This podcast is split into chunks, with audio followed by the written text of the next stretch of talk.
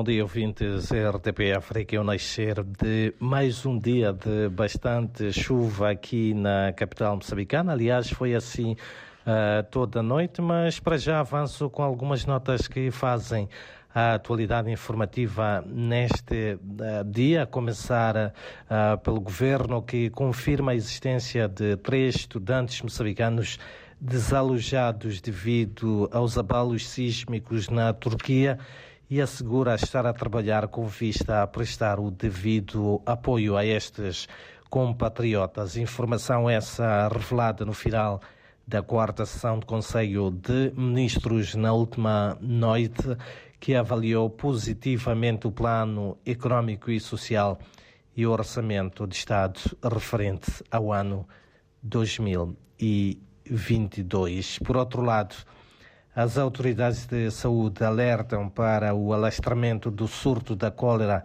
para mais distrito mais distrito de cinco províncias uh, moçambicanas. A doença já matou até aqui 30 pessoas, entre crianças e adultos. O maior número de casos uh, registrados Hum, o maior número uh, de casos, neste caso, registram-se nas regiões um, que fazem fronteira com Malawi, onde as autoridades já decretaram o estado de emergência devido a esta uh, doença. Por outro lado, também dizer que as autoridades de saúde de Moçambique vão levar a cabo uma campanha de combate à malária uma das doenças responsáveis uh, pelo elevado número de mortes no país. A iniciativa vai beneficiar a cerca de 300 mil pessoas das províncias de Cabo Delgado, Nampula e Niassa,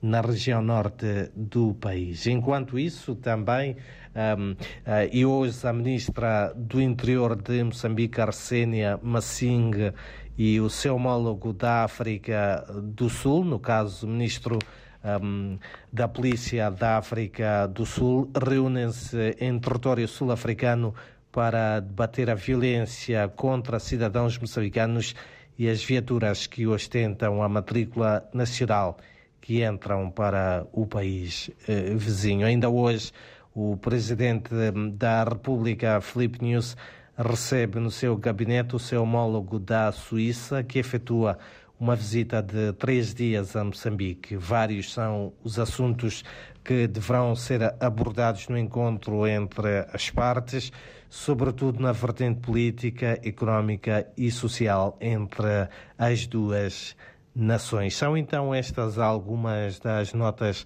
de destaque para esta quarta-feira de chuva aqui na capital moçambicana. Aliás, foi assim, recordo, durante toda a noite, mas a temperatura máxima prevista para hoje é de 30 graus.